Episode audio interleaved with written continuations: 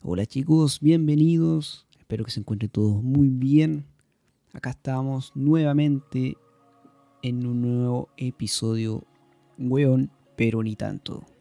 En el micrófono les habla Gonzalo y vamos a estar conversando un poco relacionado al tema del efecto mariposa.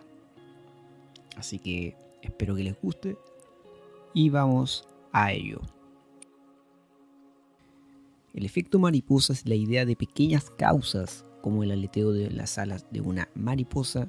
En Brasil puede tener efectos enormes como desencadenar un tornado en Texas.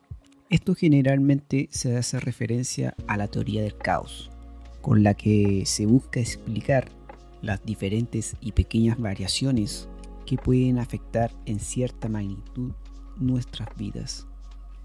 Bien, esa idea proviene directamente del título de un artículo científico publicado hace casi 50 años y ha capturado la imaginación del público quizás más que cualquier otro concepto científico reciente.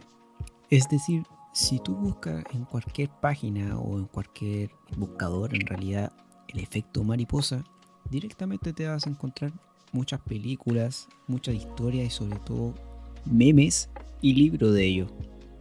En la cultura popular, el efecto mariposa ha llegado a significar que incluso que tomar pequeñas decisiones, aparentemente insignificantes, pueden tener enormes consecuencias más adelante.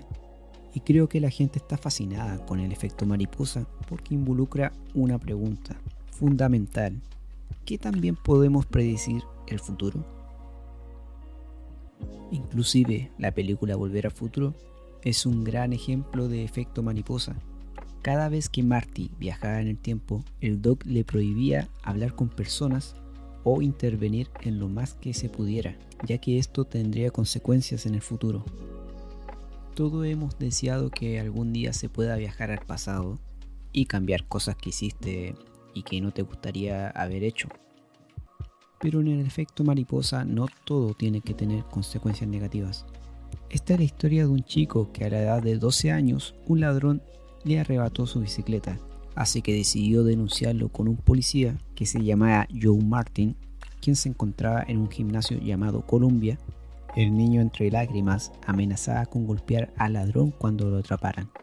Así que el policía recomendó que aprendiera a boxear antes de meterse en cualquier pelea. ¿Qué fue lo que provocó este policía en incitar al niño a que aprendiera a boxear? Que naciera uno de los boxeadores profesionales más grandes de la historia, llamado Mohamed Ali. Así es como funciona el efecto mariposa. Por muy mínima que sea una decisión, esta tendrá consecuencias. Dime, ¿qué piensas al respecto? ¿Alguna vez has tomado alguna decisión que ha tenido consecuencias importantes en tu vida?